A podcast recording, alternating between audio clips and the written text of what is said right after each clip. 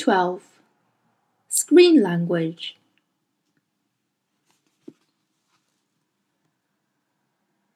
Tell me again, said Dr. Oliver Payne in the little laboratory overlooking the park. Either I didn't hear you, or you're talking nonsense.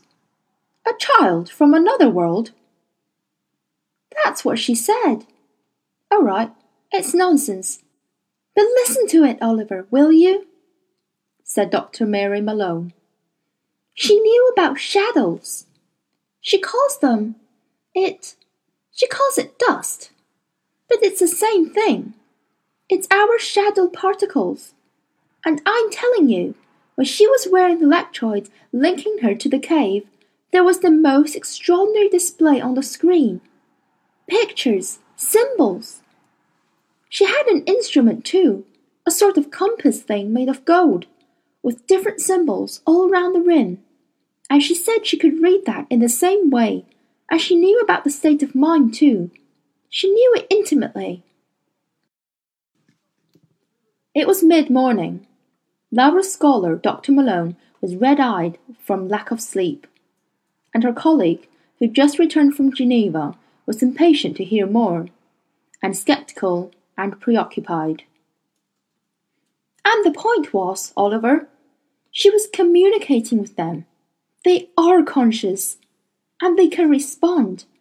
And you remember your skulls? She told me about some skulls in the Pitt Rivers Museum. She'd found out with her compass thing that they were much older than the museum said, and there were shadows. Wait a minute. Give me some sort of structure here. What are you saying? You're saying she's confirmed what we know already? Or that she's telling us something new? Both. I don't know. But suppose something happened thirty, forty thousand years ago. There were shadow particles around before then, obviously. They've been around since the Big Bang. But there was no physical way of amplifying their effects at our level, the anthropic level, the level of human beings. And then something happened. I can't imagine what, but it involved evolution. Hence your skulls, remember? No shadows before that time, lots afterwards. And the skulls the child found in the museum that she tested with her compass thing. She told me the same thing. What I'm saying is that around that time, the human brain became the ideal vehicle for this amplification process. Suddenly, we become conscious. Dr. Payne tilted his plastic mug and drank the last of his coffee. Why should it happen particularly at that time? he said. Why suddenly thirty-five thousand years ago? Oh, who can say?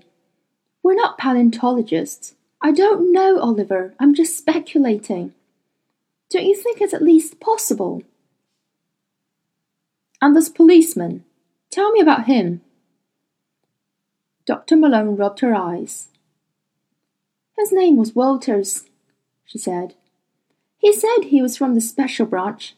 I thought that was politics or something.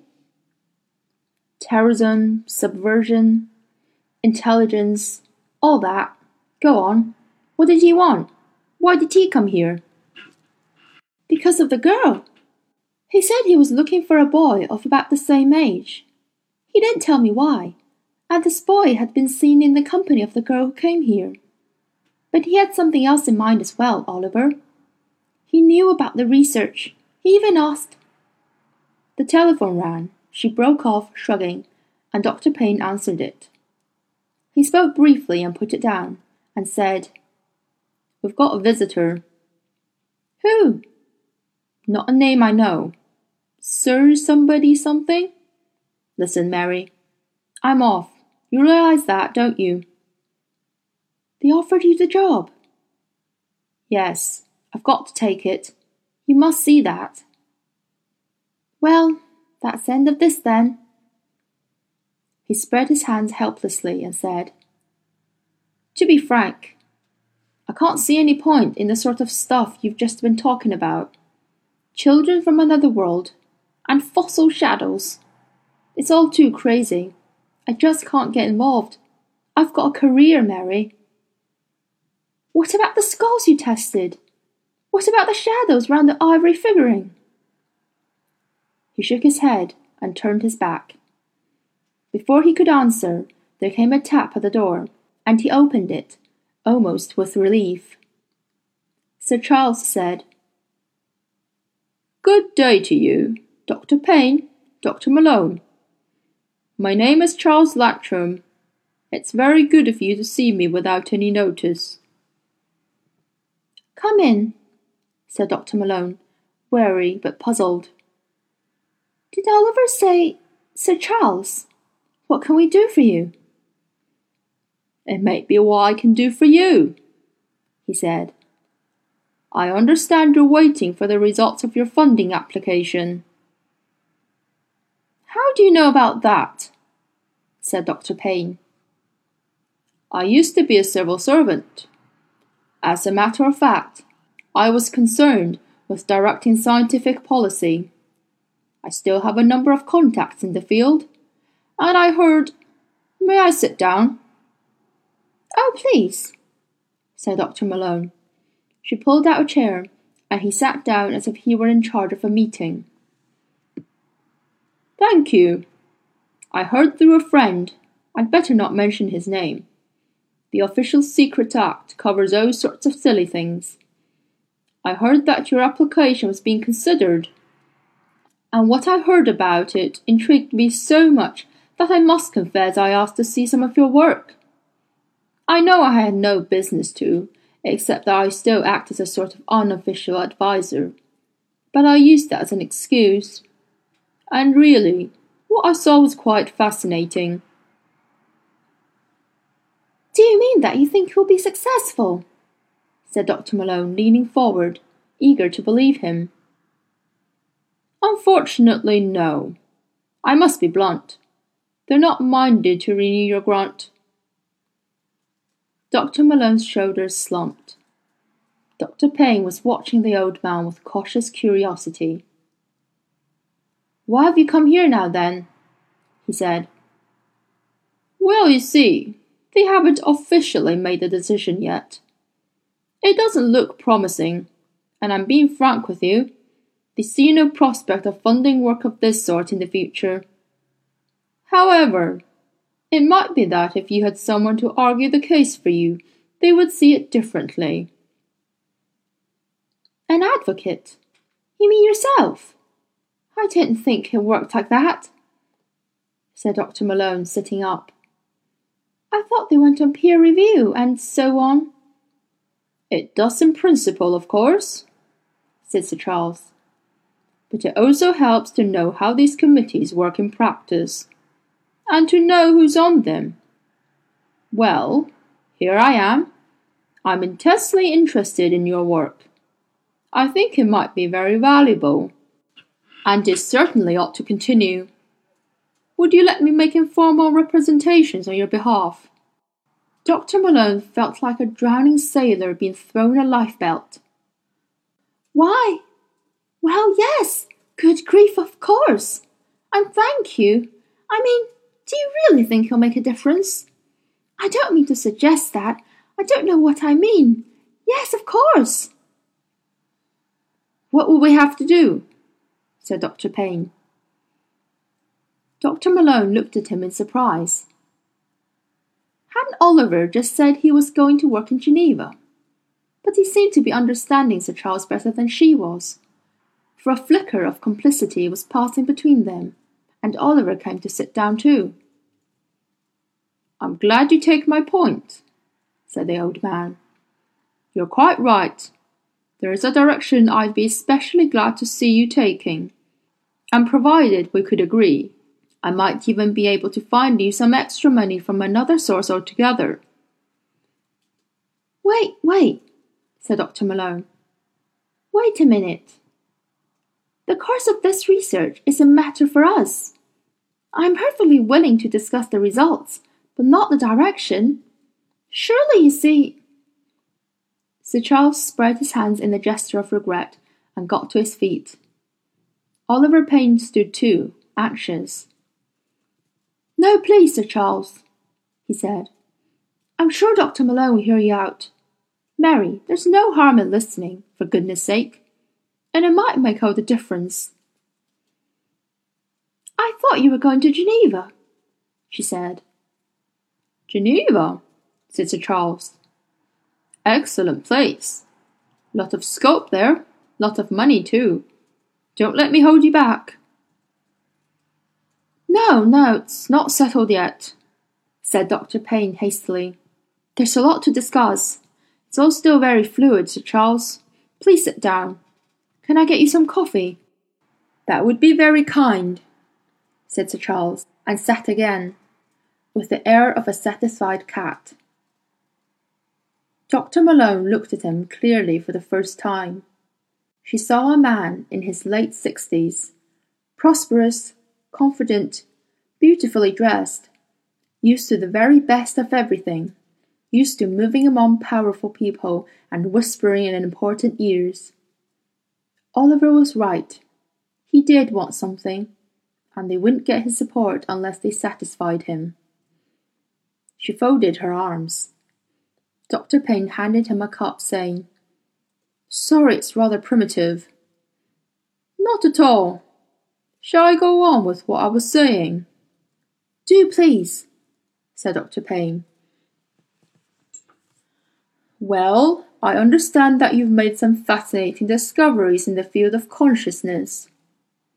Yes, I know you haven't published anything yet, and it's a long way, seemingly, from the apparent subject of your research. Nevertheless, words gets round, and I'm especially interested in that. I would be very pleased if, for example, you were to concentrate your researches towards the manipulation of consciousness. Secondly, the many worlds hypothesis. Everett, you remember, 1957 or thereabouts. I believe you're on the track of something that could take that theory a good deal further. And that line of research might even attract defense funding, which, as you may know, is still plentiful, even today and certainly isn't subject to those wearisome application processes. Don't expect me to reveal my sources, he went on, holding up his hand as Dr. Malone sat forward and tried to speak. I mentioned the Official Secrets Act, a tedious piece of legislation, but we mustn't be naughty about it. I confidently expect some advances in the many worlds area. I think you are the people to do it. And thirdly, there is a particular matter connected with an individual, a child. He paused there and sipped the coffee.